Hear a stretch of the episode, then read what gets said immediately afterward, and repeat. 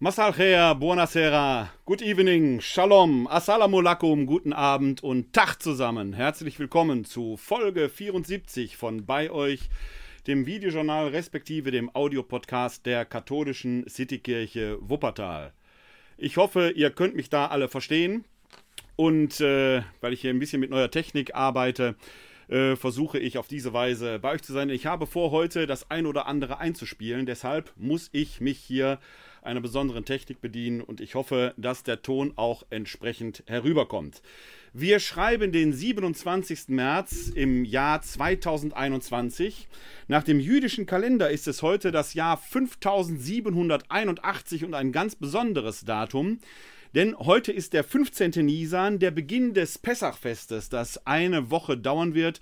Es ist im Prinzip genau das Fest, an dem wir Christen eben auch hängen in vielen Sprachen, heißt Ostern ja nicht umsonst Pasqua oder Edel Fesach auf äh, Arabisch. Da hat man diesen sprachlichen Zusammenhang schon sehr deutlich. Äh, das Pascha-Fest ist ja das Fest, an dem Jesus gekreuzigt worden ist. Nein, das ist falsch formuliert. Nicht das Fest, an dem Jesus gekreuzigt worden ist, sondern Jesus stirbt an einem Pascha-Fest. So muss man es ganz korrekt sagen. Da war ich gerade etwas sprachlich verwirrt. Das letzte Abendmahl, das für uns Christen so etwas sehr Heiliges ist, ist aller Wahrscheinlichkeit nach, zumindest in der Tradition der Synoptiker, ein Pascha-Mahl gewesen. Und äh, deshalb ist das Pascha-Fest etwas ganz Besonderes. Jesus wird also an einem 15. Nisan gestorben sein. Warum, warum aber feiern wir Christen erst nächste Woche Ostern? Eine sehr interessante Frage. Denn Juden feiern immer am 15. Nisan ihr, Passach, ihr Pascha-Fest am ersten Frühlingsvollmond. In der frühen Kirche hat es da einen Streit gegeben, den sogenannten Osterfeststreit. Die zentrale Frage war, feiern wir Ostern, also dieses sogenannte Triduum Paschale, die heiligen drei Tage, angefangen mit dem, heute würde man sagen, Gründonnerstag, dem Gedenktag des letzten Abendmahles, über den Gedenktag des Leidens und Sterbens Jesu Christi, unser Karfreitag, bis hin zur Osternacht.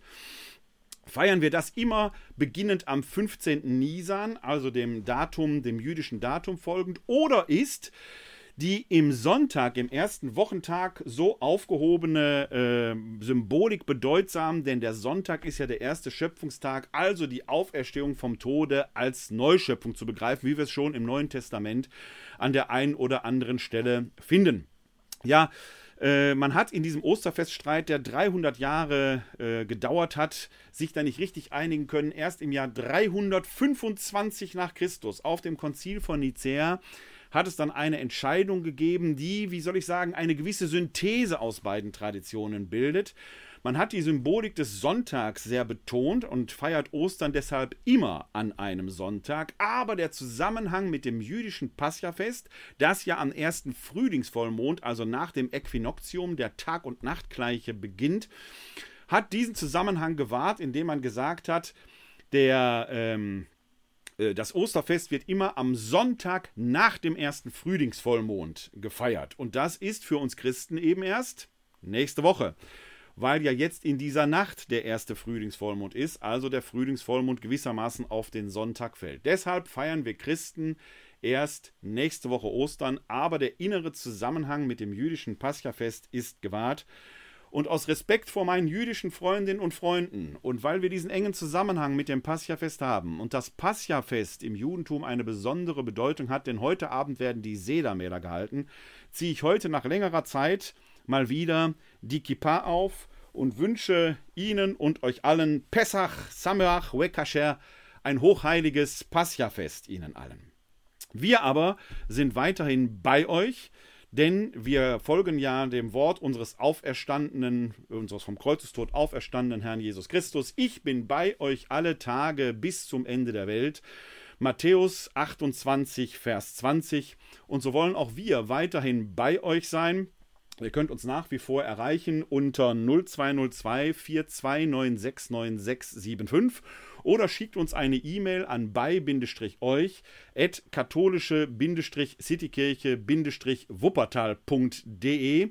Da könnt ihr uns weiterhin erreichen. Ihr könnt uns dort euer Feedback zu den Sendungen hier geben. Ihr könnt uns auch Themenanregungen schicken oder natürlich könnt ihr uns kontaktieren wenn ihr einen anderen Bedarf habt, wenn ihr vielleicht einfach nur jemanden zum Reden wollt, über Gott und die Welt oder was auch immer. Nutzt also diese Gelegenheit, alle wichtigen Angaben auch zu den Kontaktmöglichkeiten und den Quellen, die ich hier zitiere, beziehungsweise den Hinweisen, auf die ich hier in dieser Sendung verweise, findet ihr in gewohnter Weise nach der Sendung in den Show Notes, je nachdem, wo ihr sie verfolgt, entweder oben drüber oder unten drunter und natürlich auf der zugehörigen Homepage unter www.kck42.de-bei euch. Da findet ihr alle wichtigen Angaben. Wie gesagt, diese Sendung hier ist ein bisschen besonders für mich, weil ich äh, versuche hier äh, mit äh, nicht nur live zu streamen, sondern auch gleich die ein oder andere Datei entsprechend einzuspielen. Und äh, deswegen muss ich hier mit einer besonderen Software arbeiten, weil ein sonstiges System das so nicht ohne weiteres beherrscht. Denn, und damit möchte ich anfangen, letzte Woche habe ich euch ja von diesem Vogel berichtet, der hier in der Nachbarschaft äh, ab und zu singt und seinen Gesang von sich gibt. Äh, letzte Woche bekam ich schon über die Kommentare ja den Hinweis, dass es sich da um eine Nachtigall handeln könnte. Und ich habe es mir nicht nehmen lassen, in der darauffolgenden Nacht um 3 Uhr nach draußen zu gehen, um den Gesang dieser Nachtigall einmal aufzuzeichnen. Das ist mir auch gelungen. Die Aufnahme ist nicht ganz so perfekt, aber man kann sie hören. Und den Genuss dieser Nachtigall, den möchte ich euch natürlich hier zuteil werden lassen. Und den spiele ich jetzt mal ein. Ich hoffe, dass man sie hören kann.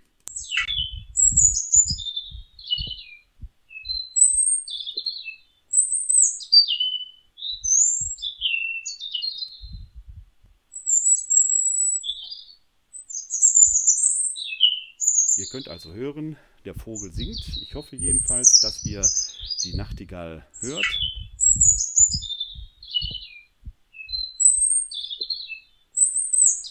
Es war eine sehr besondere Situation mit dieser Nachtigall. Wenn ihr äh, sie nicht gehört habt, ich muss mir das gleich im Zusammenschnitt anschauen. Ich schneide sie auf jeden Fall in den Zusammenschnitt hinein, denn ihr könnt die Sendung ja auch hinterher bei YouTube anschauen.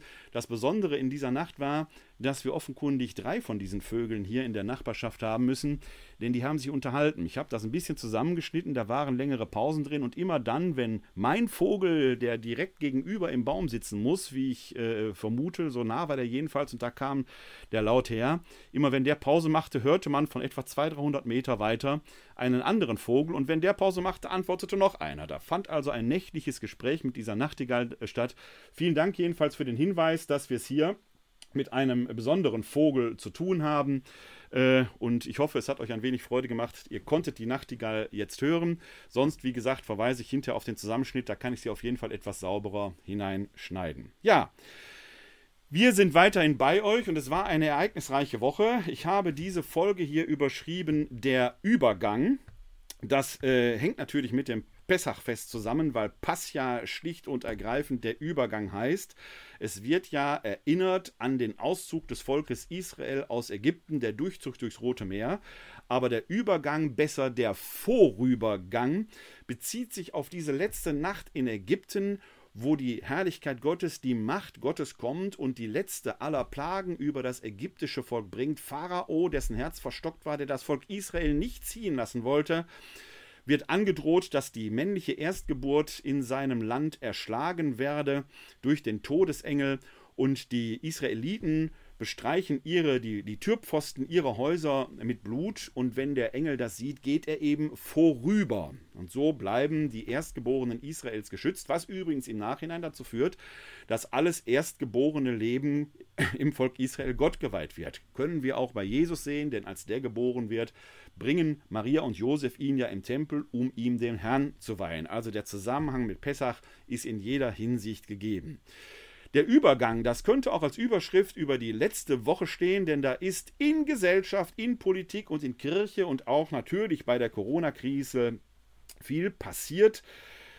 Frau Merkel hat um Verzeihung gebeten. Was war das für eine Woche? Sie ist symptomatisch für all das, was wir in dieser gesamten Corona-Krise erlebt haben. Über 400 Tage befinden wir uns hier in Deutschland mittlerweile in dieser Krise.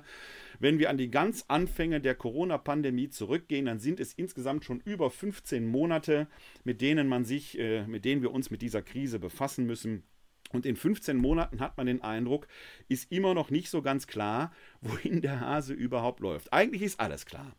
Wir hätten die Sache sehr gut, sehr gut in den eigenen Händen haben können, denn alleine die simplen Mittel mit Maske tragen, Hände waschen, Abstand halten bringen ja schon viel. Aber man merkt schon immer dann, wenn irgendwo auch nur ein Hauch von Lockerung ausgerufen wird und sei es nur, dass Mallorca das 17. deutsche Bundesland nicht mehr zum Risikogebiet erklärt wird, dann scheint es eine innere Verpflichtung für viele zu geben, sofort dahin zu fliegen. Und schwupps, wen wundert's? Fun Fact am Rande: Die Infektionszahlen auf Mallorca steigen wieder an. Es scheint so, als wenn da doch ein gewisses Begreifen bei der einen oder dem anderen nicht so ganz vorhanden wäre. Wir befinden uns mittlerweile in der dritten Welle. Die Zahlen steigen wieder rasant an. Hier in Wuppertal lagen wir heute bei fast 170, in Remscheid, der Nachbarstadt, bei über 200. Eigentlich längst Zeit, die Notbremse zu ziehen, aber auch da wird die Notbremse ja immer neu definiert. Jetzt schließt man eben nicht, sondern man will über die Testzentren, die mittlerweile, Gott sei Dank, doch vielfältig eingerichtet sind. Hier in Wuppertal haben wir über 100 solcher Stellen. Hervorragende Leistung, möchte ich sagen. Äh, dass man über diese Testzentren einen Schnelltest ermöglicht, mit dem man dann am Tag, an dem dieser Schnelltest geschehen ist, dann zum Beispiel in ein Geschäft gehen kann und da mit Hilfe dieses äh, Scheins dann zeigen kann, ich bin heute nicht infektiös, ich kann hier einkaufen. Hört sich fast wie bei Loriot an, Sie kennen das, Papa Ante Portas, ich kaufe hier ein. Das äh, ist so das Motto, nach dem wir jetzt gehen. An den Testzentren bilden sich teilweise Schlangen, teilweise haben die hervorragende Terminprogramme, wie auch immer. Einkaufen macht jetzt nicht nur wieder Spaß, sondern kostet auch die doppelte Zeit, denn Sie müssen ja erstmal ins Testzentrum sich dafür diesen Tag freitesten lassen. Ob das der Weisheit letzter Schluss ist, werden wir in einigen Wochen sehen. In Tübingen etwa soll das ja gut funktionieren. Wir werden das sehen. Auf jeden Fall ist es mal ein neuer Schritt nach vorne. Allerdings sind die Inzidenzwerte mittlerweile auch so hoch, dass man sich schon fragen muss, ob da nicht wirklich doch mal die Idee, sich jetzt wirklich zurückzuziehen, nicht eine bessere Idee wäre. Da schauen wir aber gleich noch mal etwas genauer drauf auf die Zahlen, denn da gibt es auch ganz interessante Untersuchungen zu der Frage, wo stecken sich die Leute an. Denn wenn man das so hört, Geschäfte sind safe, Supermarkt ist safe, Restaurant ist safe, öffentlicher Nahverkehr ist safe, ist alles safe. Man fragt sich nur, wenn alles safe ist, wenn alles sicher ist, wo kommen denn dann die neuen Infektionszahlen her? Ganz so einfach ist es eben nicht. Sehen wir aber gleich etwas später uns mal eine kleine Grafik zu an. Jedenfalls hat ja Anfang der Woche die Ministerpräsidentenkonferenz dieses neue Gremium, das noch nicht im Range eines Verfassungsorgans ist, aber wenn das so weitergeht, sollte man überlegen, ob man die MPK nicht tatsächlich ins Grundgesetz einbaut. Neben dem Bundesrat, neben dem Bundestag noch die MPK. Ja, also äh, ein, ein, ein Gremium, dessen gesetzliche Grundlage nicht so ganz geklärt ist, die da 13 Stunden tagen und dann aber nicht mehr zu Wege bringen als das Ausrufen einer Osterruhe. Dem Theologen in mir schlägt's da fast die Schädeldecke vom Hirn. Was bitteschön ist Osterruhe? Wir kennen die Karfreitagsruhe. Woher kennen wir die? Von den alljährlich wiederkommenden Diskussionen, ob man nicht lebendes Brian äh, gucken darf, öffentlich, oder nicht in eine Disco gehen darf, während doch die Christen trauern. Mein persönliche, meine persönliche Meinung zu diesem Thema war immer schon, von mir aus geht ins Kino, geht tanzen. Denn es wäre für uns Christen genau die Situation, in der sich der Herr da selbst befunden hat vor rund 2000 Jahren. Denn als der den ersten echten, wahren Kreuzweg der Christenheit ging, der auf den wir uns heute noch berufen, war es nicht still in der Stadt. Die Gassen waren eng, das Leben ging weiter und ein zum Tode Verurteilter wurde dahin durchgetrieben. Das war kein stiller Karfreitag, der allererste Karfreitag. Ganz im Gegenteil. Aber das nur am Rande erwähnt. Ostern hingegen ist doch nie kein Fest der Ruhe. Das ist doch das Fest, wo es früher den sogenannten Risus Paschalis gab. Das Osterlachen. Ein Fest, an dem gesungen und getanzt wurde. Alleine dieser Begriff der Osterruhe zeigt schon, man musste irgendwas raushauen, hat sich sicherlich gedacht, da ist sowieso ein paar Tage frei. Karfreitag, Kar-Samstag, Ostersonntag, Ostermontag sowieso frei. Hauen wir noch, wir müssen verrückt sein, den Gründonnerstag drauf, dann haben wir schon mal fünf Tage, wo die Leute zu Hause bleiben sollen. Und wovon träumt ihr nachts, liebe Leute? Geht doch jetzt mal am Wochenende einfach mal in die Wälder, da seht ihr, wie in Pulks die Herden durch den Wald getrieben werden. Ohne Maske, ohne Abstand. Ja, und Herr Laschet, Herr Laschet hat jetzt in einer Rede gesagt, er hätte doch gedacht, jetzt käme der Frühling und es wird wärmer und da würden dann die Zahlen runtergehen. Schon Donald Trump genauso gemacht. It's a miracle, hat er gesagt. It's a miracle. Der Virus verschwindet, das Virus verschwindet einfach. Das ist der Irrtum, der seit einem Jahr verkauft wird. Seit einem Jahr wird verkauft, draußen ist kein Problem. Sagen wir mal so, draußen ist weniger als Problem, ist weniger Problem als drinnen, weil draußen ist ja nachts auch dunkler als drin, so ungefähr. Ja? Aber so eine Atemluft verdünnt sich nicht mal ebenso schnell, schon gar nicht, wenn man eng zueinander steht. Und die Tröpfchen, die man beim Sprechen anders äh, absondert, verdünnen sich schon mal gar nicht. Im Sommer, wenn es heiß ist, hat man einen gewissen Vorteil. Ich habe das in einer der früheren Folgen schon mal erklärt, dass die Aerosole nach oben steigen. Das kommt vor. Dass die Aerosole dann nach oben steigen, dann sind die weg. Das ist aber nicht zwingend so, denn je nach Wetterlage und im Winter ist diese Wetterlage gar nicht so selten, sogenannte Immersionswetterlagen, dann drücken nämlich die Luftschichten die anderen nach unten, dann bleibt die Luft quasi um einen stehen. Wir haben jetzt einen so hohen Inzidenzwert, der überhaupt nicht mit dem vergleichbar ist, was wir vor einem Jahr hatten, als wir noch Flatten the Curve gesagt haben. Da war das, ist das ist aus jetziger Sicht ein kleines Huppelchen. Das heißt, vor einem Jahr reichte dieses kleine Huppelchen, dass dann die steigenden Temperaturen und die UV-Strahlung dafür sorgten, dass dieses Virus in der freien Luft relativ schnell zerstört wurde. Deswegen waren die Inzidenzwerte dann im Sommer so gering. Jetzt aber starten wir von einem viel höheren Niveau und wir haben es mit einer aggressiveren Virusvariante zu tun, sodass nicht zu erwarten ist, dass die Werte in der freien Luft auch bei steigenden Temperaturen so weit sinken werden, dass sie auf Nullproblem gehen würden. Ja, Draußen ist sicherer als drinnen. Aber draußen gibt es nicht kein Problem. Das ist der entscheidende Punkt und da darf man sich nichts vormachen. Das Einzige, was wirklich hilft, ist tatsächlich Distanz halten. Und das gilt, wie wir gleich sehen werden, sicherlich auch im privaten Raum und vielleicht sogar gerade da. Dazu aber später mehr. Was wir jetzt Montag erlebt haben bei der MPK war, dass man sich fragen muss, worum geht's den Leuten eigentlich, den Ministerpräsidenten? Klar, die gucken immer erstmal auf das, was in ihrem Land äh, heilig und was in ihrem Land wichtig wäre. Das ist schon klar. Natürlich sind die norddeutschen Länder daran interessiert, dass die Urlauber ans Meer kommen. Die erfinden dann den kontaktarmen Urlaub. Erinnert ihr euch noch dran, wie im letzten Jahr MacPom, Mecklenburg-Vorpommern, die Grenzen für innerdeutsch Reisende dicht gemacht hat. Jetzt sollen die alle kommen, um das Geld zu bringen, damit die Hotellerie wieder läuft. Man merkt so, man verhandelt mit dem Virus, als wenn es ein politischer Gegner wäre, mit dem man Kompromisse schließen könnte. Das Problem ist, das Virus hat überhaupt kein Interesse zu verhandeln. Es sitzt einfach am längeren Hebel. Das Virus bestimmt die Bedingungen, nach denen gehandelt wird.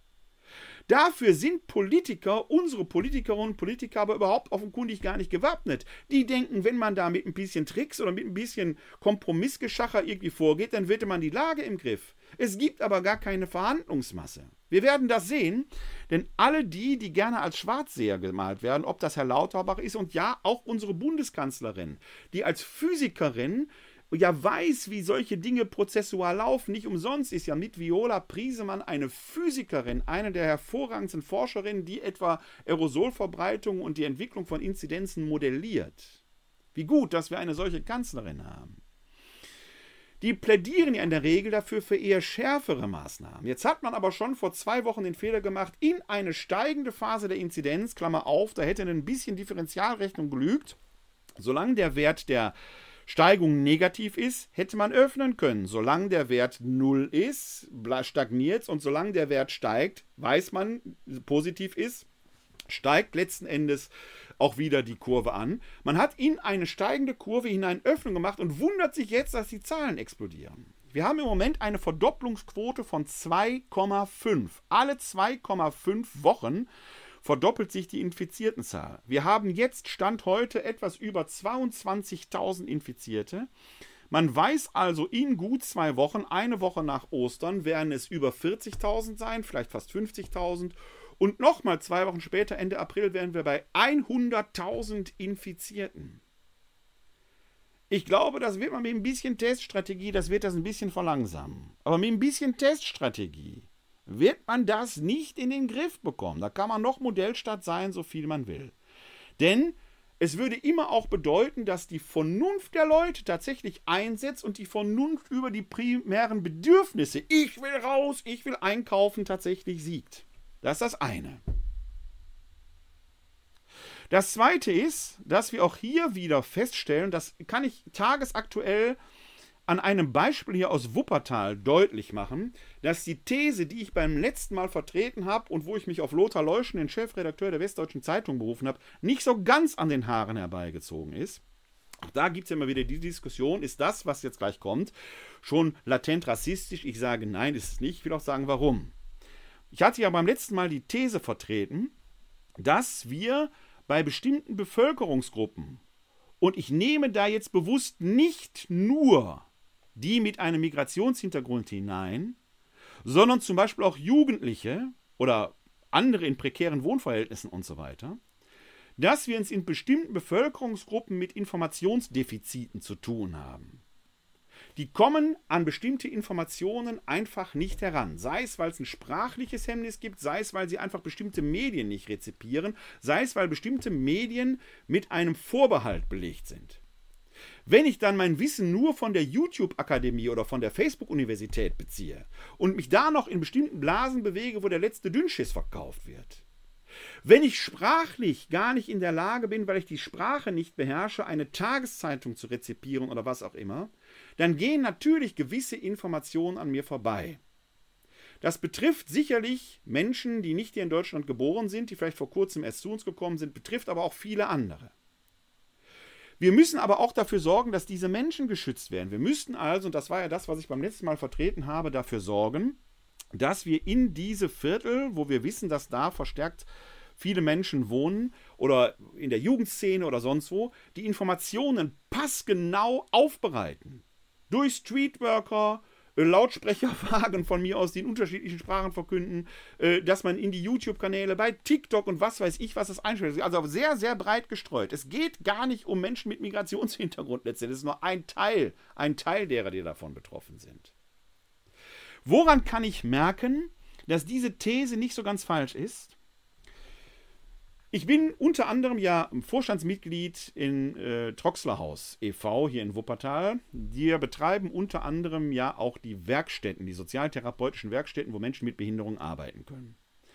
Ein Vorstandskollege hat es jetzt geschafft, über 300 Dosen AstraZeneca zu organisieren, mit denen Angehörige und Betreuer der Behinderten ähm, geimpft werden können, die ja in der Risikogruppe 2, nicht in der Risikogruppe, in der Prioritätsgruppe 2 vorgesehen sind. Die Behinderten selber sind letzte Woche geimpft worden. 300 Dosen waren da, die hätten gereicht für die Lebenshilfe und für Troxlerhaus. Also die beiden Werkstätten für Menschen mit, auch mit geistiger Behinderung in Wuppertal. Die Impfungen sollen heute und morgen stattfinden. Es wurde erklärtermaßen recht kurzfristig angekündigt. Stand heute Mittag war, dass von diesen 300 Dosen, die 300 Dosen sind ausgezählt auf den Bedarf, der da war, dass von diesen 300 Dosen Stand heute Nachmittag nur 95 Termine vergeben waren. Ich weiß ja, welche Klientel wir da haben. Und ich vermute, dass wir es hier genau wieder mit diesem Kommunikationsproblem zu tun, zu, haben, zu tun haben, denn das Verfahren selbst ist recht einfach. Ich bekam eine E-Mail, da ist der Ticketlink drin, man konnte sich ein Ticket buchen, dauerte zwei Minuten, dann hatte ich das und es waren die entsprechenden Formulare als PDF angehängt, die man dann ausfüllen konnte. Also sehr einfach. Was aber ist, wenn ich gar nicht via E-Mail kommuniziere, ja, wenn ich gar keine E-Mail habe, weil ich mir vielleicht keinen Computer leisten kann? Da bin ich schon aufgeschmissen. Wir hätten vielleicht über WhatsApp gehen müssen, weil so ein Handy haben ja viele in der Tasche. Aber über WhatsApp die Dateien zu verschicken, kriege ich die immer noch nicht ausgedruckt. Ihr merkt also, worum es mir geht.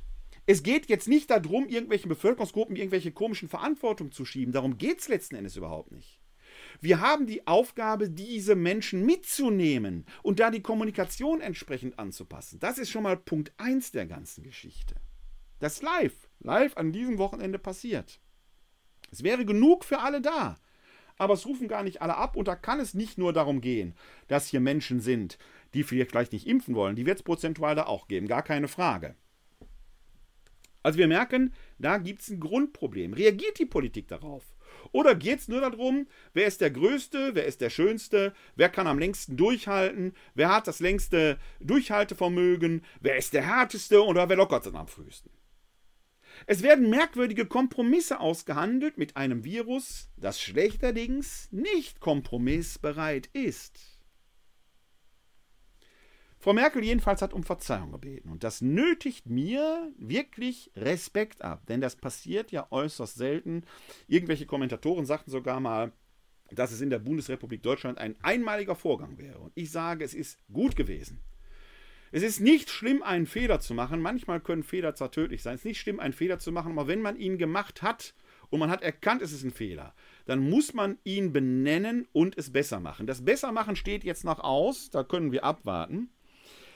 Aber trotzdem scheint dieser, das Vertrauen in den Staat selbst etwas gedämpft zu sein. Dazu ein paar Punkte. Bernd Ulrich etwa fragt in der aktuellen Ausgabe der Zeit, regiert da wer? Und er schreibt, man würde einen kritischen Kommentar zu den neuesten Corona-Beschlüssen gerne mit den Worten beginnen, die Regierung hat oder die Regierung sollte, doch das wäre schon geschönt. Denn dieses Land hat keine Regierung mehr, wenn damit ein Machtzentrum gemeint sein soll, das in der Verantwortung steht und diese auch annimmt. Kurz gesagt, die Kanzlerin ist zu schwach, die Ministerpräsidentinnen und Präsidenten sind zu viele. Kleine Zäsur im Zitat. Da hat der Ulrich nämlich recht. Wir können viel über Frau Merkel meckern.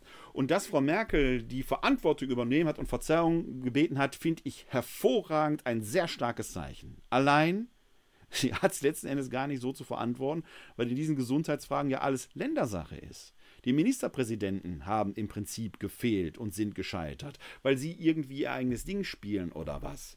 Und deswegen hat Bernd Ulrich natürlich recht. Natürlich ist Frau Merkel nicht in sich schwach, aber in dieser Runde hat sie eben kein Vetorecht. Sie kann moderieren, sie kann anreden dagegen, sie kann ihre Meinung sagen, aber entscheiden tun in dem Fall eben die Ministerpräsidentinnen und Präsidenten für jeweiliges Land. Weiter im Zitat. In der Corona-Epidemie handelt, handelt sie nach zwei klaren Prinzipien. Zu spät und zu wenig. Auch die Krisenkommunikation folgt einem Muster. Das Schlimme, das gesagt wird, ist nicht das Schlimmste, das im Gange ist. Der Bad Case verdeckt den Worst Case. Diesmal bedeutet das, alle müssen Ostern für fünf Tage in den Lockdown. Nicht gesagt wird, das wird nicht reichen, um die dritte Welle zu brechen. Der Rest ist wie gewohnt Detailgeknatter. Diesmal Beifahrer aus einem fremden Hausstand müssen eine Maske tragen, es sei denn, sie singen dabei, wir lagen vor Madagaskar. Natürlich mit Augenzwinkern geschrieben, aber genau das ist das Problem. Wenn ich diesen Quatsch immer schon höre, der sagt, Kinder unter 14 werden nicht mitgezählt. Mittlerweile wissen wir, dass Kinder unter 14 zu den größten Pandemietreibern bei der britischen Mutante gehören.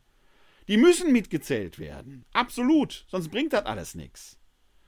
Dann diese Geschichte, Beifahrer sollen Maske tragen, als wenn uns das retten würde. Es wird nicht daran vorbeigehen, dass wir einen harten Lockdown haben. Teststrategie hin, Teststrategie her, da hat sich viel getan. Das allein wird uns nach meiner Meinung nicht retten. Weiter im Zitat. Man lernt und notiert sich für andere Krisen. Sich Zeit nehmen heißt sich Zeit rauben. Und auch das ist noch nicht alles. Neben die Unfähigkeit, das Tempo der Politik der Wirklichkeit anzupassen, tritt eine verstörende Angst der Volksvertreter vor dem Volk.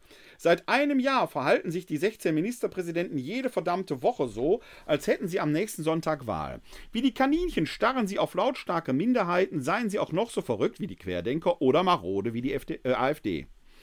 Anscheinend hat man das Gespür für das Volk verloren und schaut ersatzweise schockstarr auf die Schlagzeilen einer überspannten, schlingernden Boulevardzeitung. Aber die kennt das Volk auch nicht besser, sie denkt nur schlechter darüber.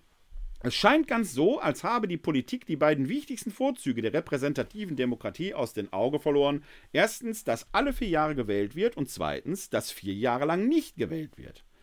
Der Versuch, in schweren Zeiten möglichst zumutungsarme Politik zu betreiben, endet nun darin, dass alles als Zumutung empfunden wird. Die Angst der Regierenden nährt den Zorn der Regierten und der Zorn dann wieder die Angst.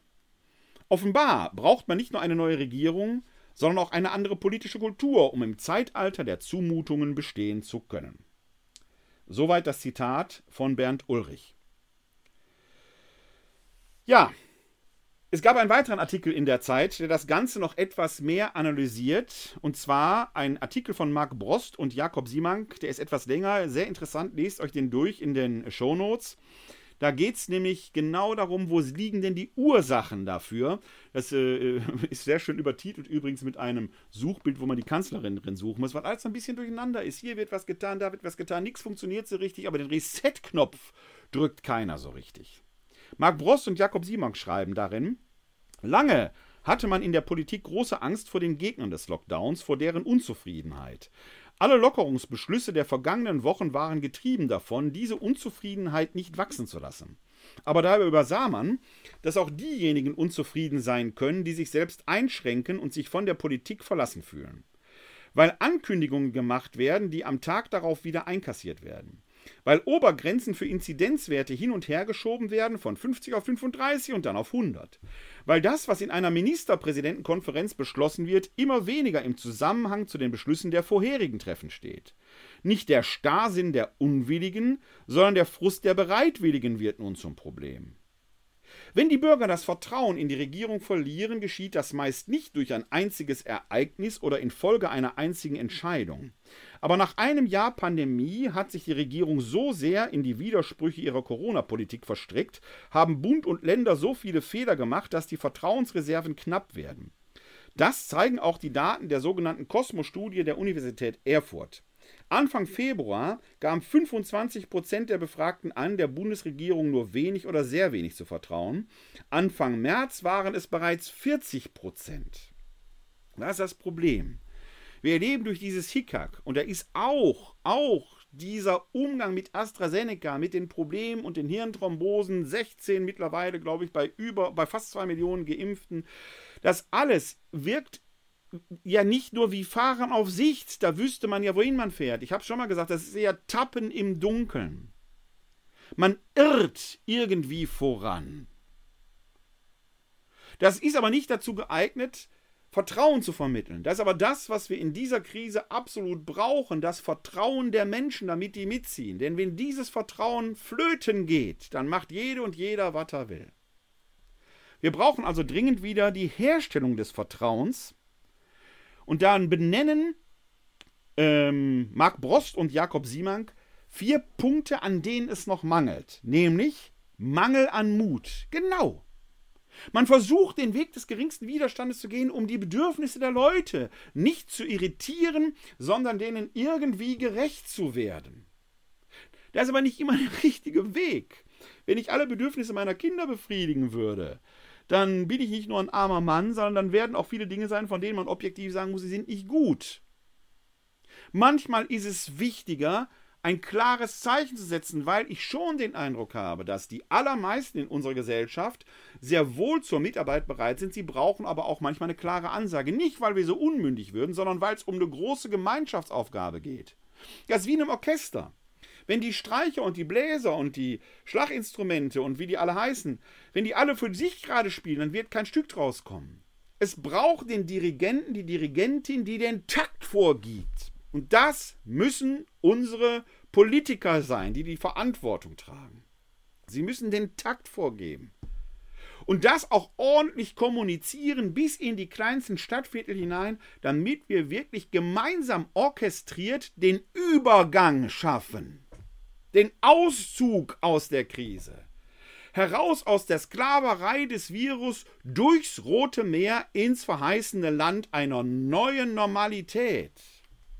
Die neue Normalität, die könnte nämlich so aussehen, da gibt es nämlich auch schon mittlerweile Untersuchungen zu, Jetzt habe ich mir das leider nicht hier reingelegt, muss ich euch nachreichen.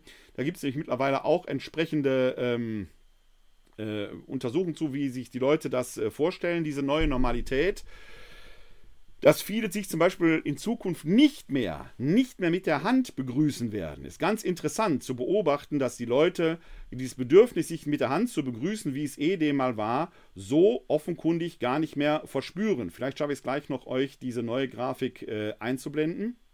Ich gucke mal, dass ich sie hochlade.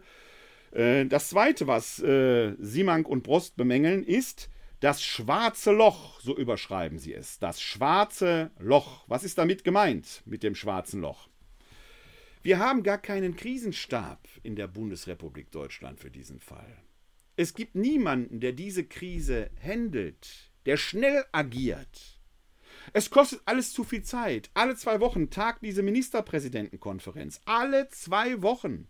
Wir bräuchten aber doch einen Krisenstab, der täglich in Kontakt mit den Gesundheitsämtern ist. Auf lokaler Ebene gibt es das häufig. Auf kommunaler Ebene gibt es solche Krisenstäbe, die dann auch schnell agil Entscheidungen treffen, die dann aber oft vom Land und von anderen Behörden wieder kassiert werden. Wieso haben wir im Bundeskanzleramt keinen Corona-Krisenstab, der schnell und agil die Verantwortlichen miteinander bringt und gegebenenfalls schnell Entscheidungen treffen kann? Ein schwarzes Loch der Entscheidungsbefähigung äh, was sich da auftut. So gesehen eine krisenhafte Katastrophe, weil dadurch die Kommunikation immer noch länger und noch länger und noch länger dauert. Dann haben wir etwas, das Simak und Brost die Methode Merkel nennen. Das hört sich jetzt sehr negativ an. Die Methode Merkel hat uns in früheren Zeiten sehr große Dienste geleistet. Denn dieses Warten, Sitzen und manchmal Schweigen wenn es noch nichts Neues zu sagen gibt oder wenn es strategisch geboten ist, hat uns schon durch viele Krisen geführt. Aber die Krisen, die wir bisher hatten, waren von einer anderen Art. Jetzt ist schnelles Handeln gefragt. Jetzt kann man eben nicht immer warten. Man muss jetzt schnell handeln. Den politischen Gegner kann man durch Warten und Schweigen mürbe machen. Und da gibt es ja den einen oder anderen großkopferten Politiker, der auf der Strecke geblieben ist durch diese Taktik. Das Virus lässt sich nicht mürbe machen. Diese Strategie funktioniert jetzt eben nicht mehr. Welche Lehren kann man also jetzt aus diesem Mangel dieser Lehre ziehen? Hören wir nochmal in das Zitat von Brost und Simank hinein. An diesem Son Donnerstag Gemeint ist vorgestern von heute aus gesehen, also der 25. März. An diesem Donnerstag ist es 422 Tage her, dass der erste Corona-Fall in Deutschland bekannt wurde. 368 Tage, dass das Land in den ersten Lockdown ging. 351 Tage, dass das Skript zur Bewältigung der Krise das Kanzleramt erreichte. Mehr als 2,6 Millionen Menschen haben sich mittlerweile nachweislich mit dem Virus infiziert.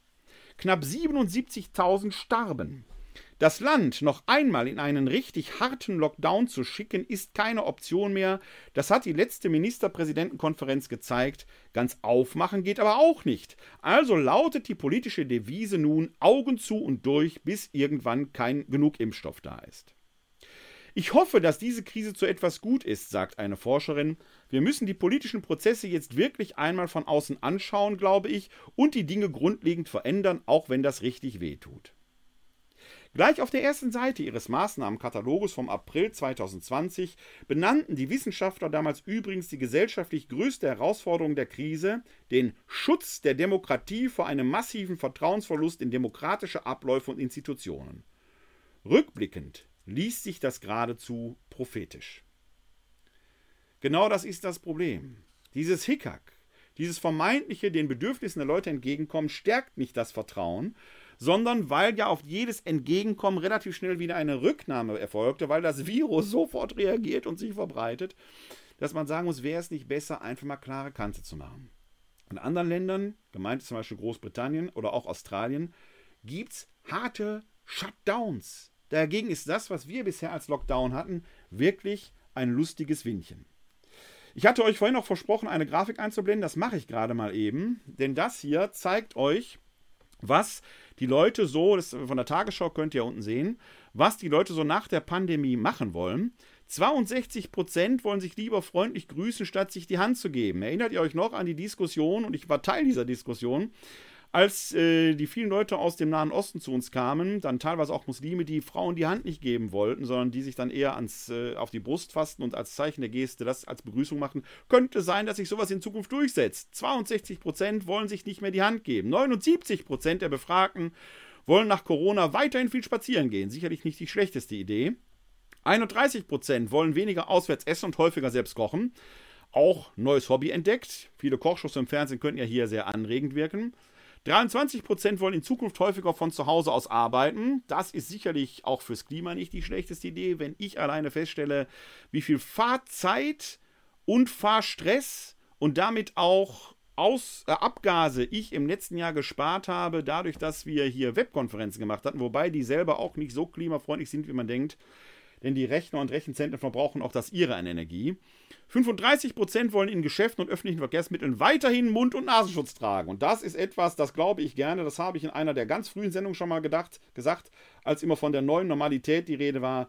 Ich bin der Meinung, zur neuen Normalität gehört, dass die Maske aus dem öffentlichen Bild, aus der öffentlichen Wahrnehmung so schnell nicht verschwinden wird. Denn wir haben ja auch beobachtet, dass zum Beispiel Erkältungserkrankungen oder auch ähm, äh, die Influenza-Infektion in diesem Winter gar nicht so zum Ausbruch, zum Durchbruch gekommen sind. Die Glaubwürdigkeit der Politik aber, die leitet leidet. Und man kann es an den Umfragewerten auch der Union sehen, die ja vor einem halben Jahr geradezu gigantisch waren, die im Moment stark nachlassen. In einigen Umfragen sind die Grünen schon vor der Union. Okay, es ist noch ein gutes halbes Jahr bis zur Wahl, da beißt die Maus keinen Faden ab, da fließt noch viel Wasser den Rhein, die Wupper und die Spree hinunter. Aber man merkt, die Leute selber, das Vertrauen schwindet. Und das ist die Währung, die wichtiger ist als jeder Euro, als jeder Cent. Vertrauen ist die Währung der Demokratie. Vertrauen, das ist die Voraussetzung, um das Böckenförde Diktum zu bemühen. Das ist die Voraussetzung, die die Politik, die die Demokratie selbst nicht schaffen kann. Doch, das kann sie, wenn man klar und deutlich kommuniziert und wenn man die Menschen an dieser Stelle mitnimmt. Denn die Menschen wollen mithelfen. Sie brauchen dafür aber klare Ansagen und sie brauchen nicht diesen Kindergarten, der da oft videomäßig in Berlin tagt, bei dem mancher ja sogar Candy Crush spielt. Das ist doch Kindergarten.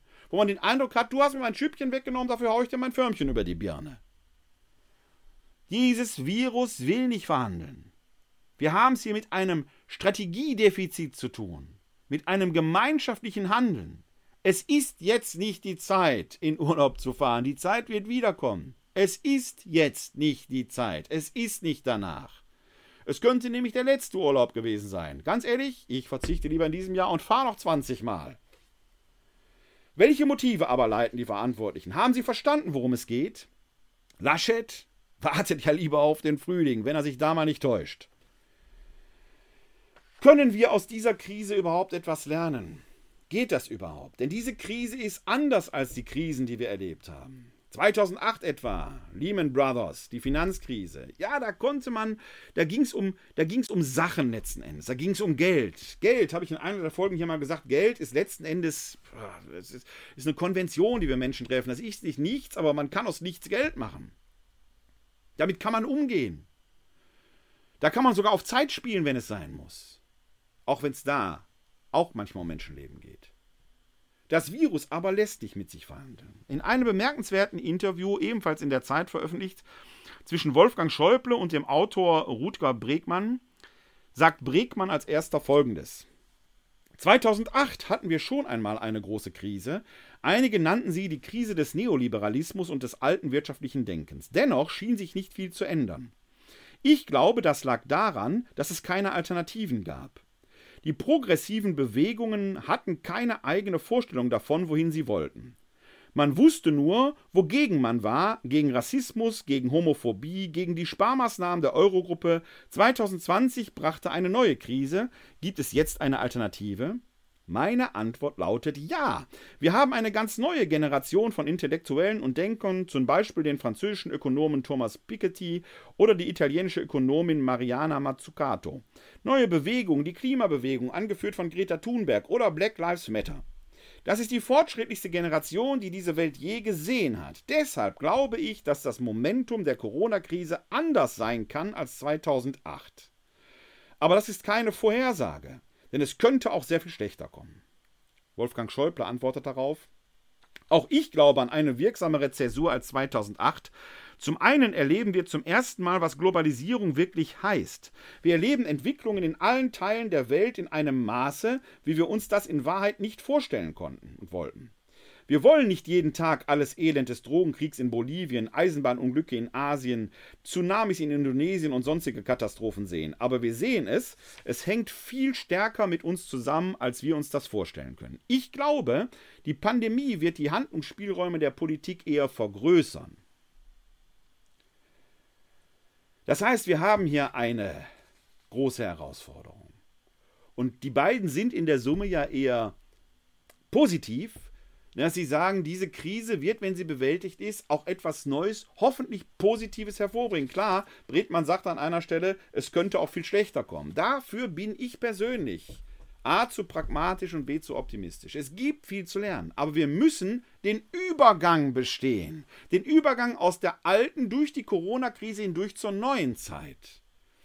Da werden wir neue Politik lernen müssen dass es nicht immer nur um Handlungen und Kompromisse geht, dass es nicht nur darum geht, Politiker zu werden, um zu schachern und zu mageln und zu tun, sondern vielleicht neu zu lernen, vom Volk, vom Ende her zu denken, von dem, was den Menschen dient. Minister heißt ja Diener, im Namen tragen sie schon, wenn sie es denn mal wären. Es gibt viel, viel zu lernen. Unter anderem, was die Corona-Pandemie angeht, über den R-Wert. Die Technische Universität Berlin hat dazu eine sehr bemerkenswerte, interessante Studie veröffentlicht, wie sich dieser R-Wert nämlich zusammensetzt. Wir hören ja immer nur einen R-Wert 0,8, ich glaube aktuell steht er bei 1,14 oder so etwas in der Art und Weise. In dieser Studie, die ist nur fünf Seiten lang, lohnt sich aber, sich die mal anzugucken für alle die, die da Interesse dran haben. Ich lege euch den Link in die Show Notes. Da wird nämlich sehr schön aufgelistet, wo die entsprechenden ja, Anteile herkommen. Äh, ein, eine Grafik dazu blende ich euch mal ein. Die wurde nämlich auch im Internet veröffentlicht, ich glaube auch von der Tagesschau. Ja, genau, da kommt sie jetzt gerade rein. Zum Beispiel ist der R-Wert selber im Supermarkt mit Maske. Erstmal der R-Wert als solches liegt bei 1,0. Also in einem Supermarkt mit Maske weil es ja auch da schon die entsprechenden Zugangsbeschränkungen gibt. Da darf man ja nur, ich weiß die Quadratmeterzahl jetzt nicht, einer pro, ein, ein Kunde pro 20 Quadratmeter rein. Das verläuft sich also so stark, dass in einem Supermarkt die Ansteckungsquote bei 1 zu 1 liegt. Ein Erkrankter steckt einen weiteren Supermarktbesucher an. Das ist natürlich bei 200 Leuten, die vielleicht in so einem Supermarkt drin sind, eine verhältnismäßig niedrige Quote. Restaurants, so hört man ja gerne, Restaurants wären doch eigentlich total sicher, wenn sie ein entsprechendes Hygienekonzept hätten. Ja, so leicht ist offenkundig nicht, denn in einem Restaurant, das nur zu 50% belegt ist, liegt der R-Wert schon bei 2,3, mehr als doppelt so hoch. Fitnessstudio haben doch angeblich Lüftungsanlagen und Filter und alles eingebaut. Da hat die Untersuchung zutage gefördert. Im Fitnessstudio liegt der R-Wert bei ohne Maske, denn mit Maske kann man ja kaum trainieren, zu 50% belegt bei 3,4. Und jetzt geht's los. Weil es ja immer heißt, Schulen öffnen, öffnen, öffnen und Schulen wären ja so sicher. Haha. Eine Oberschule 50% Belegung, also Wechselunterricht. 50% Belegung ohne Maske 5,8. Oberschule ohne Maske mit Vollbesetzung 11,5. Also das Schlimmste, was uns im Moment passieren kann nach dieser Untersuchung der TU Berlin, ist eine Oberschule, also ein Gymnasium oder Realschule, wo die Schülerinnen und Schüler sitzen und lernen ohne Maske, weil mit Maske den ganzen Tag ist ja schon fast wieder gefährlich. Man muss ja alle dreiviertel Stunde das Ding mal abnehmen. Und die sind ja auch irgendwann voll mit Atemluftfeuchtigkeit und so weiter. Bei 11,5 also zu behaupten, Schulen wären ein sicherer Ort, da würde ja nichts passieren, ist schon steil. Hier drin finden wir dann außerdem noch in der Grafik das Großraumbüro 50% Belegung ohne Maske 8,0. Also da, wo mehrere Menschen sich in einem geschlossenen Raum versammeln, äh, möglichst dann noch ohne Maske, haben wir sofort ein riesiges Pandemiegeschehen. Und wenn man jetzt bedenkt, dass die britische Mutante vor allen Dingen auch Kinder und Jugendliche betrifft, dann ist diese Idee mit den Schulöffnungen, sagen wir mal, ohne weitere Maßnahmen eher suboptimal.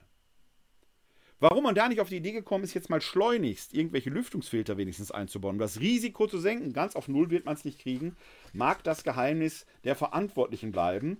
Äh, denn da wäre dringend doch etwas zu tun gewesen. Den Link, wie gesagt, zu dieser Studie lege ich euch in die Show Notes rein. Es hat übrigens dann noch eine weitere Untersuchung gegeben, wie die R-Werte sich zusammensetzen. Die Zahlen kann ich jetzt nur aus dem Kopf zitieren, vielleicht finde ich aber die Quelle noch äh, zu den Zahlen dazu.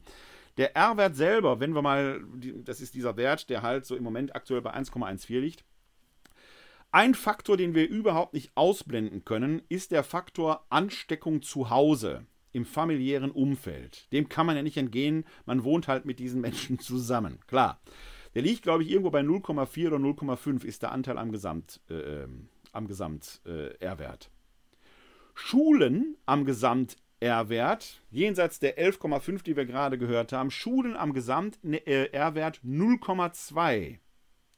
Hört sich wenig an, ist aber, wenn man bedenkt, dass der R-Wert vielleicht ohne Schulen bei 1 läge, jetzt kommt 0,2 für die Schulen drauf, dann läge er schon bei 1,2. Da sind wir im exponentiellen Wachstum. 0,2 ist also nicht wenig. Den Löwenanteil am R-Wert tragen aber private Kontakte im häuslichen Umfeld bei. Also Oma, Opa besuchen, Onkel, Tante, Freund, Freundin. Wenn man da jetzt noch bedenkt, dass die Regel da ja im Moment ist, äh, im Moment glaube ich irgendwie fünf Personen aus zwei Haushalten, Kinder unter 14 zählen nicht mit, dann ist dieses Kinder unter 14 zählen nicht mit schon fatal, weil die im Moment zu den größten Pandemietreibern und die können infektionsfrei sein, äh, äh, symptomfrei sein, tragen aber die Infektion weiter und treiben damit die Pandemie voran.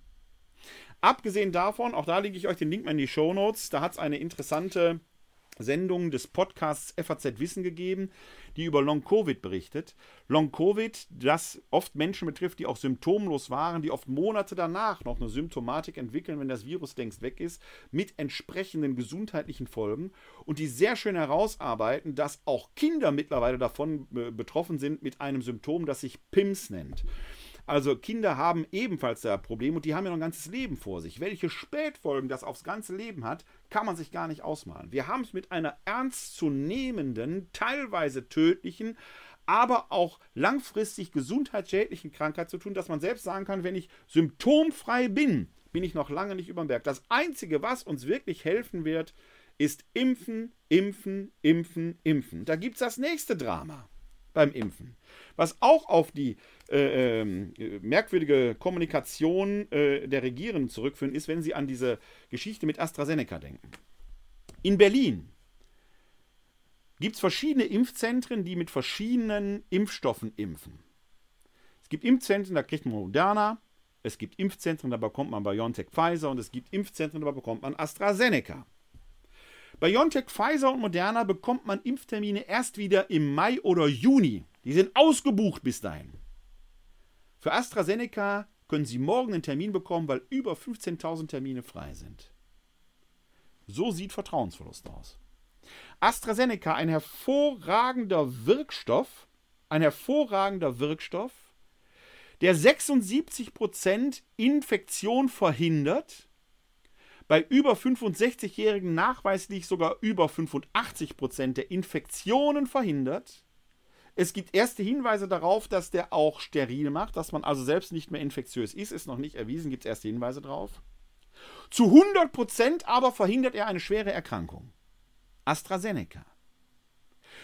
Der öffentliche Diskurs um diesen, der öffentliche Diskurs um dieses Vakzin führt aber dazu, dass das Vertrauen weg ist. 15.000 Termine liegen da, die Dosen kann man wahrscheinlich wegschmeißen. Leute, lasst euch impfen. Wenn ihr Probleme an euch beobachtet, man kann ja was dagegen tun, steht ja mittlerweile überall drin. Aber wir werden nur aus dieser Pandemie herauskommen, wenn ihr euch selbst impfen lasst. Wie gesagt, auch dazu, was die Wirksamkeit von AstraZeneca angeht, lege ich euch einen Link in die Shownotes hinein. Es ist Zeit für einen Reset.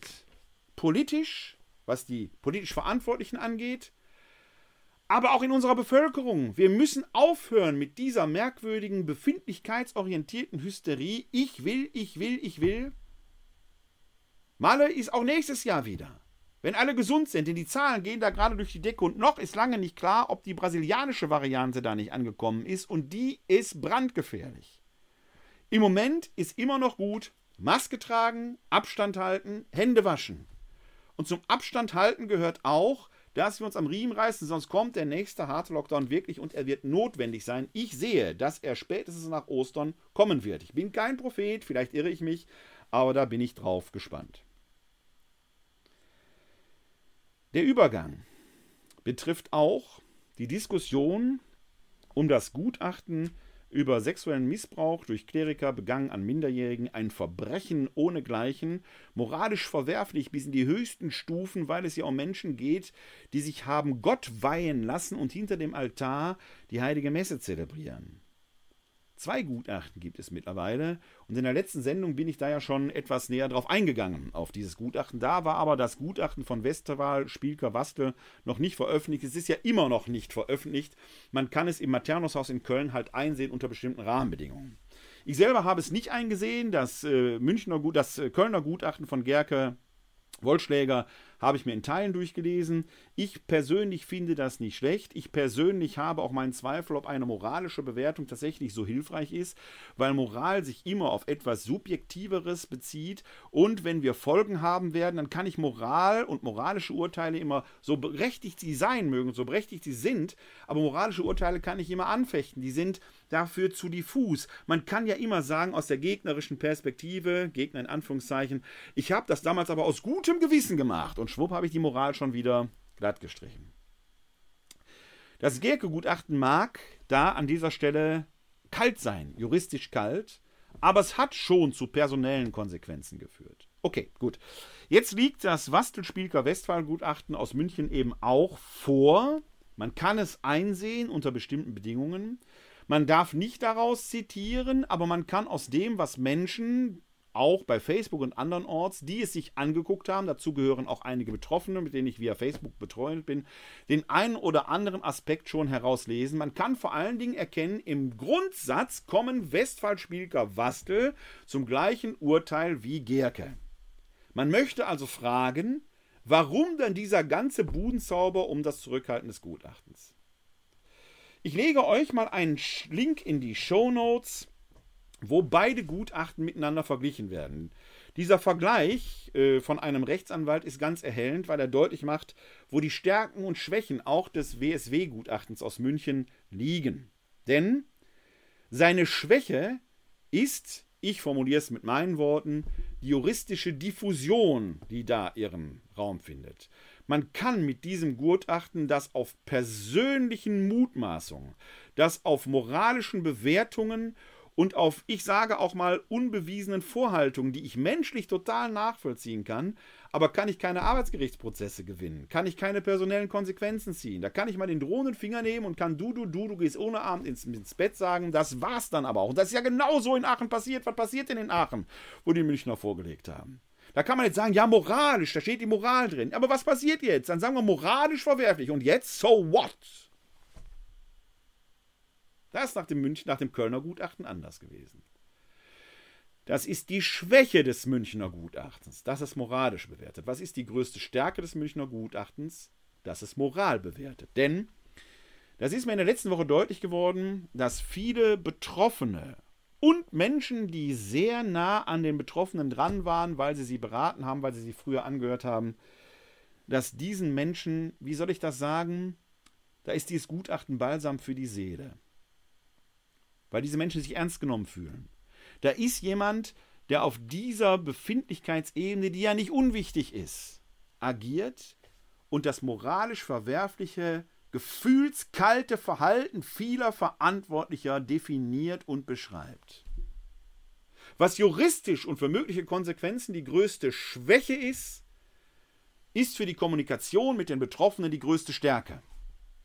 Deshalb fühle ich mich in meiner Meinung bestätigt, man hätte beide veröffentlichen sollen. Ich verstehe nicht, warum man dieses Münchner Gutachten nicht auch jetzt offenlegt. Beide Gutachten zusammen scheinen mir komplementär etwas Gutes zu bewirken. Für die juristischen Konsequenzen brauche ich Köln, für die Kommunikation mit den Betroffenen brauche ich München.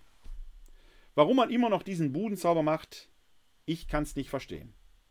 Man kann auch jetzt in meinen Augen beide veröffentlichen, weil die äußerungsrechtlichen Bedenken, die gegenüber dem Münchner Gutachten vor einem Jahr bestanden haben, ja durch das Kölner Gutachten mittlerweile ausgeräumt sind. Es stehen ja keine Namen zusätzlich drin.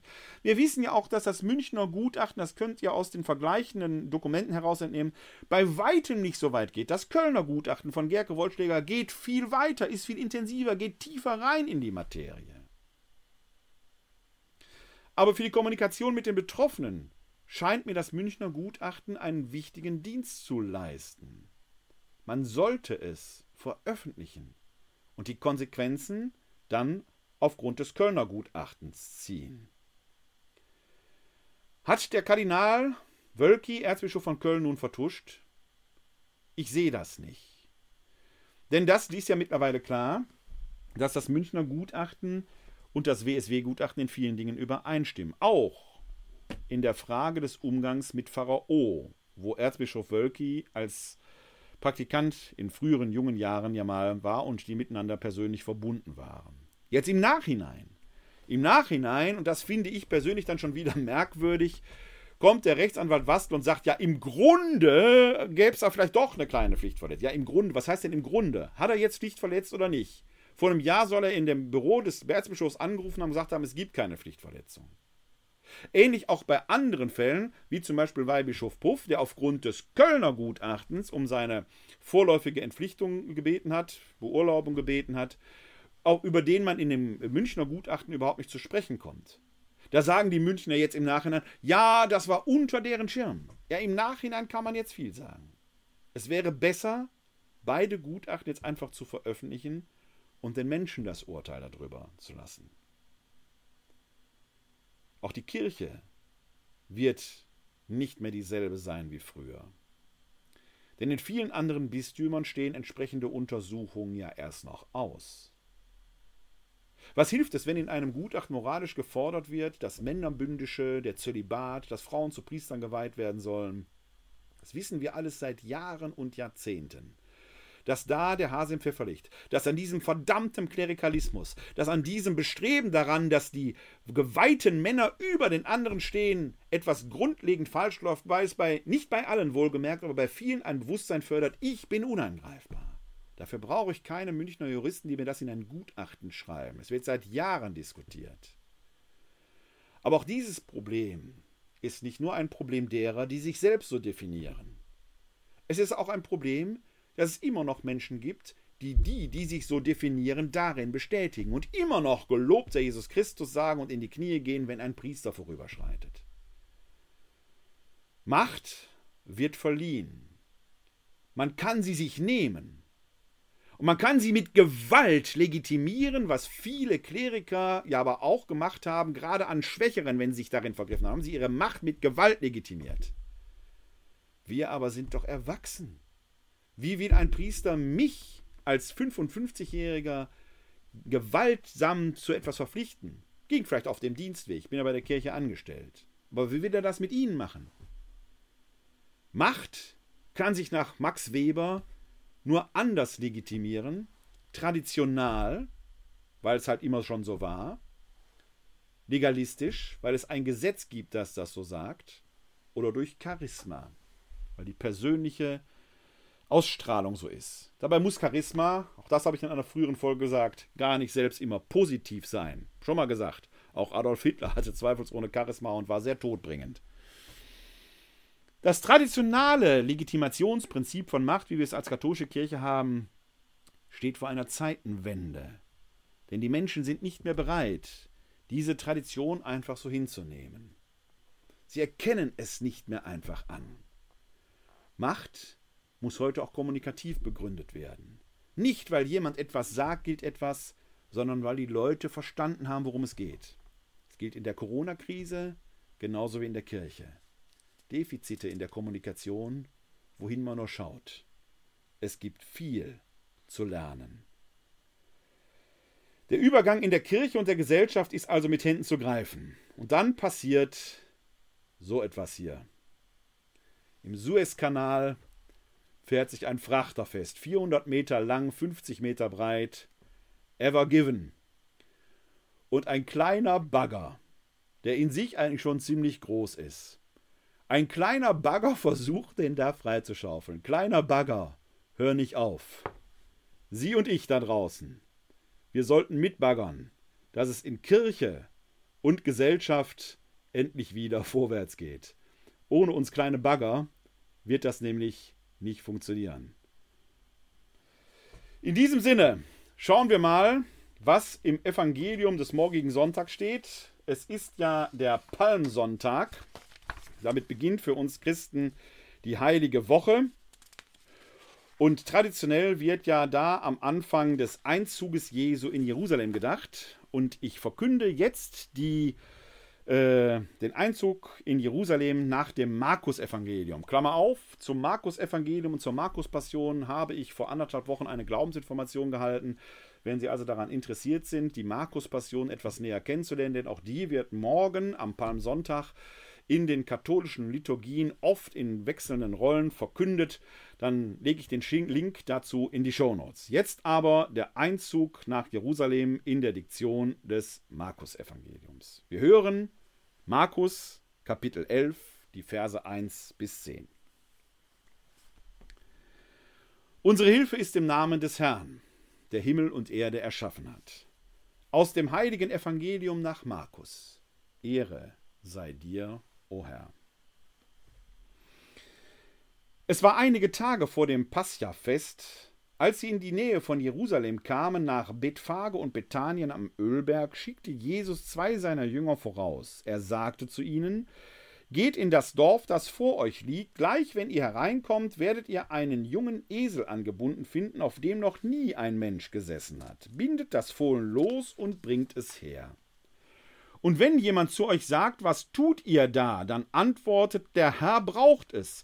Er lässt es bald wieder zurückbringen, da machten sie sich auf den Weg und fanden außen an einer Tür an der Straße ein Fohlen angebunden und sie banden es los. Einige, die dabei standen, sagten zu ihnen, wie kommt ihr dazu, das Fohlen loszubinden? Sie gaben ihnen zur Antwort, was Jesus gesagt hatte, und man ließ sie gewähren. Sie brachten das Fohlen zu Jesus, legten ihre Kleider auf das Tier und er setzte sich darauf. Und viele breiteten ihre Kleider auf den Weg aus, andere aber Büschel, die sie von den Feldern abgerissen hatten. Die Leute, die vor ihm hergingen und die ihm nachfolgten, riefen Hosanna! Gesegnet sei er, der kommt im Namen des Herrn. Gesegnet sei das Reich unseres Vaters David, das nun kommt. Hosanna in der Höhe. Evangelium unseres Herrn Jesus Christus. Lob sei dir Christus. Berühmte Szene. In allen vier Evangelien kommt sie vor. Mit dieser Szene beginnt die letzte Woche im Leben Jesu, die über das Pessachfest, das letzte Abendmahl, zum Kreuz und schließlich in die Auferstehung führen wird. Hier fängt alles an. Und Markus benennt die wichtigsten Orte, die sich im Folgenden immer wieder im Markus-Evangelium ereignet werden. Da sind zuerst zu nennen, er kommt in die Nähe von Bethanien und Bethphage. In Bethanien wird er so eine Art Headquarter einrichten für seine letzte Woche. Immer wieder heißt es, dass er von Bethanien nach Jerusalem ging und wieder zurückkehrte. Bethanien, Jerusalem, wieder zurück sind übrigens ungefähr fünf Kilometer voneinander entfernt. In der Antike liegt eine Hügelkette zwischen. Man wird also zu Fuß, sagen wir mal, ein bis zwei Stunden gebraucht haben. Etwa auf der Hälfte der Strecke liegt dieser Ort Bethphage. Bethphage heißt auf Deutsch übersetzt Feigenhausen. Ja? Bet ist Haus, Fage ist die Feige. Da wird es viele Feigenbäume gegeben haben, denn in dieser Woche zwischen Palmsonntag und der Kreuzigung gibt es immer wieder kleine Szenen, wo Feigenbäume eine Rolle spielen. Es ist übrigens die Zeit, wo die Feigenbäume keine Früchte tragen. Feigenbäume tragen dreimal im Jahr Früchte. Hier tragen sie keine Früchte. Etwas später wird Jesus an einem Feigenbaum Früchte suchen, keine finden und den Feigenbaum verfluchen. Welch eine Unverschämtheit von Jesus. Der Feigenbaum kann keine Früchte tragen. Das ist eine Lehrerzählung. Es gibt Zeiten, wo du Frucht bringst, Zeiten, wo du nicht Frucht bringst. Aber wir sollen immer bereit sein. Und dann natürlich Jerusalem, Jerusalem, die Stadt Davids, die Zionsstadt mit dem Tempel, wo die Shechinah, die Herrlichkeit Gottes wohnt. Wo Gott zu sich selbst und zu den Menschen kommt. Wo sich Kreuzestod und Auferstehung Jesu ereignen werden. In diese Stadt geht Jesus aber nicht irgendwie, sondern es wird der Einzug inszeniert. Er reitet nicht wie ein schlachtvoller König, ein schlachtgewohnter König auf einem Ross hinein, sondern auf einem Esel. Der Esel aber ist schon im altehrwürdigen Testament ein wichtiges Tier. Es ist ein weises Tier. Man denke nur an die Eselin des Biliam, die wichtiger und besser erkennt als der Prophet Biliam selbst, wo der Wille Gottes liegt.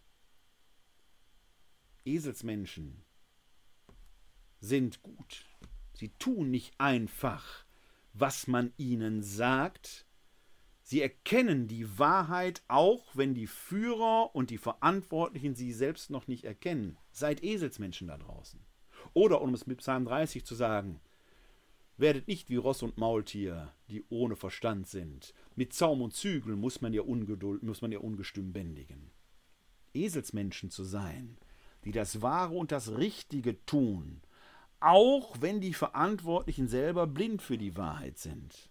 Das stünde uns allen gut zu Gesicht. Auf einem solchen Esel also reitet Jesus nach Jerusalem hinein. Und dann ganz wichtig, die Leute, die vor ihm hergingen und die ihm nachfolgten, riefen Hosanna. Nein, da steht nicht das Volk jubelnd am Straßenrand, die wissen vielleicht noch gar nicht, wie ihnen geschieht. Jerusalem in normalen Zeiten vielleicht ein Städtchen von, sagen wir mal, ja, 2000, 20.000 Einwohnern, sowas in der Kante rum. Eher 2000. Und zu den Wallfahrtsfesten, dazu gehört Yom Kippur, dazu gehört äh, Shavuot, Pfingsten und natürlich Pessach, war die Stadt berstend voll, denn da sollte man als frommer Jude in die Stadt, in die heilige Stadt kommen.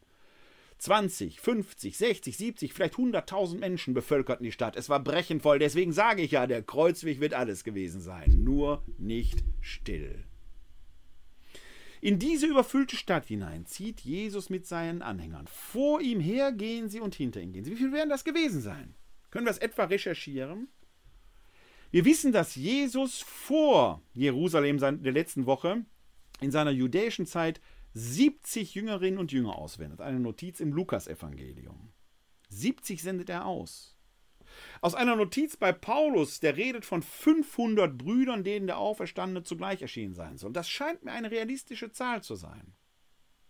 Wenn die Jesusbewegung in der judäischen Zeit auf etwa eine Zahl 5, 6, 700 angewachsen ist und die mehr oder weniger eng mit ihm verbunden diese Zeit durchleben, und man kann davon ausgehen, dass diese Jesus-Bewegung in sich auch eine Befreiungsbewegung war, auch einen politischen Akzent hatte. Lege ich vielleicht auf, wenn ich ihn finde. Ich habe dazu mal ein Video gemacht, lege ich euch den Link in die Shownotes. Verspreche ich jetzt noch nicht, aber ich versuche es heraussuchen, den Link in die Shownotes zu legen, wo man das herleiten kann. Dann wird ein solcher Einzug in Jerusalem tatsächlich Eindruck gemast haben. 500, 600 Leute, die vor einem hergehen, das ist schon ein kleiner Zug, der sich da deutlich macht. Und wenn die noch rufen und mit Palmzweigen winkeln, Hosanna Jeshua. Und vor einem Jahr schon habe ich gesagt, das ist ein Schlachtruf. Denn Hosanna heißt, hilf doch. Und der Name Jesu, Jeshua, heißt, Gott hilft. Da bleibt nicht nur kein Auge trocken, das bleibt auch nicht verborgen. Manch eine, manch einer mag von diesem Jesus von Nazareth gehört haben, aber gesehen hatte man ihn noch nicht. Und jetzt kommt diese Truppe nach Jerusalem hinein. Hosanna Jeshua. Hilf doch, Gott hilft. Und die letzte Woche im Leben Jesu beginnt. Das ist wie ein Schlachtruf. Hosanna Jeshua.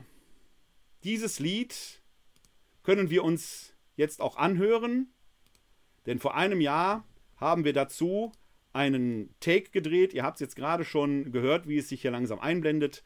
Aber Hosanna Yeshua, dieses Lied möchte ich euch jetzt abschließend als meinen Abendgesang vortragen und vorspielen. Und wenn ihr es euch anhören wollt, den Link dazu lege ich in die Shownotes. Ihr könnt es euch herunterladen. Den Text hat Jörg Degenkolb gemacht. Olaf Reitz ist der Sprecher und meine Wenigkeit singt Hosanna Yeshua. Hören wir diesen Gesang, ein Schlachtruf. Das ist wie ein Schlachtruf, den man sich als Echo zurufen kann. Denn dieses deutsche Wort Hosanna geht ja auf das Hebräische in der Muttersprache Jesu, dem Aramäischen, Hosanna zurück. Und Hosanna heißt übersetzt, ist ein Hilferuf. Gott hilf! Hilf doch! Hilf doch! Hilf doch! Hosanna! Jeshua! Hosanna! Jeshua! Hilf doch! Gott hilft! Hilf doch, Gott hilft. Hosanna, Jeshua. Hosanna, Jeshua. Hilf doch, Gott hilft. Hilf doch, Gott hilft. Alt ist die Geschichte. Nur der Virus ist ein anderer. Hier steht alles Kopf. Die ganze Welt ist durcheinander. Menschen sterben wie die Fliegen. Und wir schauen dabei zu. Wenn hier jetzt einer helfen kann, dann doch nur du. Hosanna, Jeshua, Hosanna, Jeshua. Hilf doch, Gott hilft. Hilf doch, Gott hilft. Hosanna, Jeshua, Hosanna, Jeshua. Hilf doch, Gott hilft. Hilf doch, Gott hilft. Überträger übertragen übers Tropfen oder Schmieren. Über volle Leichenwagen. Überall wird man krepieren. Ganze Städte, Länder, Kontinente kommen nicht mehr zur Ruhe. Da dürfen wir ruhig schreien. Und am besten schreist auch du. Hosanna, Jeshua, Hosanna, Jeshua. Hilf doch, Gott hilft. Hilf doch, Gott hilft. Hosanna, Jeshua, Hosanna, Jeshua. Hilf doch, Gott hilft. Hilf doch, Gott hilft. Als Köpfe rollten, Kinder starben, haben wir geschrien. Als Panzer rollten, Bomben fielen, haben wir geschrien. Als sie in Uniformen drohten, dass wir uns hinknien, da haben wir geschrien. Da haben wir geschrien. Hosanna, Jeshua, Hosanna, Jeshua. Hilf doch, Gott hilft. Hilf doch, Gott hilft. Hosanna, Jeshua, Hosanna, Jeshua. Hilf doch, Gott hilft. Hilf doch, Gott hilft. Als Köpfe rollten, Kinder starben, haben wir geschrien. Als Panzer rollten, Bomben fielen, haben wir geschrien. Als Männer in Gewändern wollten, dass wir vor ihnen knien, da haben wir geschrien. Auch da haben wir geschrien. Hosanna, Jeshua, Hosanna, Jeshua. Hilf doch, Gott hilft. Hilf doch, Gott hilft. Hosanna, Jeshua, Hosanna, Jeshua. Hilf doch, Gott hilft. Hilf doch, Gott hilft. Halleluja, Halleluja, Halleluja, da sollen wir alle froh sein. Christ will unser Trost sein, Kyrie bin da bei euch. Ja, soweit Hoshana Yeshua. Ist vor einem Jahr hier bei, bei euch als Schnapsidee entstanden. Vielen Dank für alle, die mitgemacht haben. Ist vor einem Jahr schon produziert und veröffentlicht worden. Da ist von Männern, von Kindern, die vor Männern knien, schon die Rede. Hilft doch, Gott hilft. Ein prophetischer Song in jeder Hinsicht. Wenn ihr Freude habt, ladet euch den gerne herunter. Link findet ihr in den Show Notes. Ja, die Heilige Woche beginnt und damit auch einiges für uns zu tun hier bei der katholischen Citykirche Wuppertal. Am kommenden äh, Mittwoch wird es die Glaubensinformation wieder als Webinar geben, als Einführung in das Triduum Paschale. Dann werde ich versuchen, diese heiligen Liturgien, diesen großen Gottesdienst, der am grünen Donnerstag beginnt und der erst in der Osternacht endet, aufzudröseln, aufzuschließen, die Zeichen und Riten zu erklären, auch wenn in diesem Corona-Jahr vieles anders laufen wird. Die Diskussion ist ja schon wieder in vollem Gange. Soll man nur Präsenzgottesdienste halten, ja oder nein? Äh, das müssen sie alle selber entscheiden, ob sie nun in die Kirche gehen oder nicht. Hier im Erzbistum Köln hat der Generalvikar äh, angeordnet, dass die Gottesdienste erstmal stattfinden sollen und nur in Ausnahmefällen nach Rücksprache mit ihm äh, ausgesetzt werden dürfen. Es gibt die Möglichkeiten, sich selbst zu schützen, dass wir Maske tragen, in einem Gottesdienst gesungen werden darf nicht. Meine Frage, die ich an Weihnachten schon hatte, in welcher Art können wir dann die Osterfreude feiern, die bleibt erhalten aber es liegt in ihre Hände gegeben. Die Kirchen haben geöffnet, die Gottesdienste werden gefeiert, Ostern kann kommen. Wenn Sie nicht in die Kirche gehen wollen, haben wir von Seiten der katholischen Citykirche Wuppertal schon vor einem Jahr eine Hausliturgie veröffentlicht, die sich an die Pessach-Liturgie anlehnt. Die Pessach-Liturgie, die in den jüdischen Familien am heutigen Abend ja gefeiert wird, besteht ja aus Dialogen, wo der jüngste Sohn den Hausherren immer fragt und die Heilsgeschichte dort weitererzählt wird. Meine Kollegin Katharina Nowak und ich, wir haben da vor einem Jahr schon eine österliche Liturgie für die drei Tage entwickelt. Den Link dazu lade ich in, in die Shownotes hoch stelle ich in die Shownotes, dann können Sie sich das Heft herunterladen, sind 24 Seiten PDF für Ihre vielleicht österliche Hausliturgie. Ja, dann am Karfreitag, dem 2. April, begehen wir in der Laurentius-Basilika in Wuppertal-Elberfeld wieder die mittlerweile schon traditionelle Trauermette. Da sind Sie herzlich eingeladen mitzufeiern. Ich werde versuchen, die zu streamen. Aus der Laurentiuskirche zu streamen ist nicht ganz so leicht, weil die Internetverbindung da äh, nicht gut geht. Das muss ich ausprobieren, ob das klappt. Deswegen kann ich das nicht versprechen. Wenn Sie aber in Wuppertal sind und live diese besondere Liturgie, die sich an einen mittelalterlichen Ritus anlehnt, bei dem Kerzen eine wichtige Rolle spielen, die aber nicht entzündet werden, sondern sukzessive äh, verlöschen. Wenn Sie an diesem Gottesdienst teilnehmen wollen, klicken Sie sich bitte ein Ticket, damit wir den Zugang regeln können. Ein Ticket finden Sie unter www.kck42.de-trauermette. Da können Sie sich dann entsprechend ein Ticket herunterladen. Am Ostermontag ist es hier schon ein guter Brauch, dass wir uns bei Martin Michels am Steingarten am Loher Bahnhof treffen. Der Steingarten von Martin Michels ist hier in Wuppertal sehr berühmt. Und immer am Ostermontag, dem Emmaustag, um Punkt 12 Uhr feiere ich da einen österlichen Gottesdienst, bei dem ich nicht nur die berühmte Steinmauer von äh, Martin Michel segne, sondern seit einigen Jahren auch das Schuhwerk derer, die da kommen, denn der Emmaustag erinnert ja an den Emmausgang. Und da segne ich dann alle Menschen, die vorbeikommen, das Schuhwerk und auch die Menschen selbst. Und sie ahnen es, mir ist völlig wurscht, welcher sexuellen Ausrichtung die Menschen angehören. Menschen gehören gesegnet. Da beißt die Maus keinen Faden ab.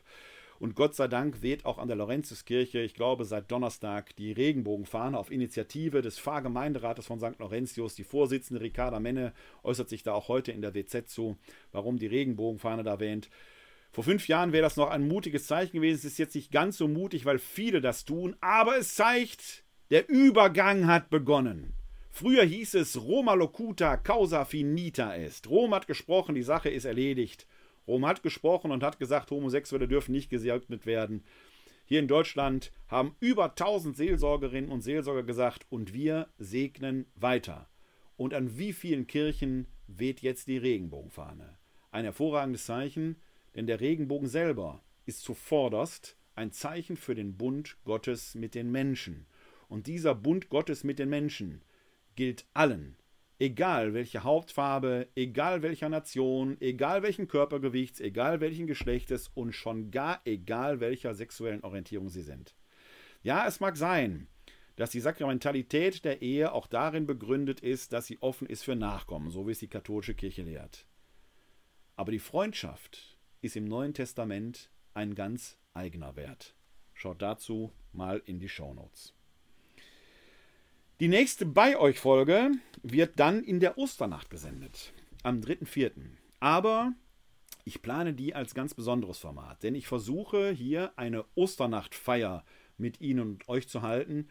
Wie die funktioniert, könnt ihr ja am Mittwoch im Webinar erfahren unter www.kck42.de-webinar am Mittwochabend um 19 Uhr.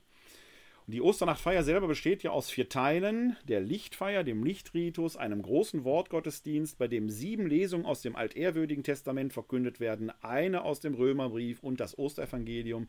Dann schlösse sich in der Osternachtfeier die Tauferneuerung, der Tauferinnerungsritus oder die Taufe selber an und dann die Eucharistiefeier. Tauferinnerung und Eucharistiefeier sind zu physisch, somatisch geradezu. Da passiert etwas, das können wir digital nicht machen aber das Wort Gottes miteinander teilen. Das können wir miteinander machen. Und ich habe davor, und ich hoffe, es wird mir gelingen, die nächste bei euch Sendung in einem ganz anderen Format zu zeigen. Wir werden miteinander Osternacht feiern. International. Jerusalem wird dabei sein. San Cristobal wird dabei sein. Krefeld wird dabei sein. Vielleicht wird Brüssel dabei sein. Wuppertal wird dabei sein. Lasst euch überraschen. Und die Nachtigall, sage ich jetzt schon, die wird dann auch wieder singen. Die nächste Sendung also am 3.4. in der Osternacht, so etwa ab 20.30 Uhr. Freut euch drauf. Ich hoffe, mein Plan geht auf. Bis dahin aber möge Gott euch segnen. Der Herr segne uns, er bewahre uns vor Unheil und führe uns zum ewigen Leben. Amen. Das gewähre uns der dreieine Gott, der Vater, der Sohn und der Heilige Geist. Amen. Hosanna! Jeshua! Hilf doch! Gott hilft! Heute ist nicht alle Tage, ich komm wieder, keine Frage. Bis dahin, lebt lang und in Frieden, live long and prosper. Bleibt oder werdet gesund und helft anderen gesund zu bleiben oder zu werden. Glück auf!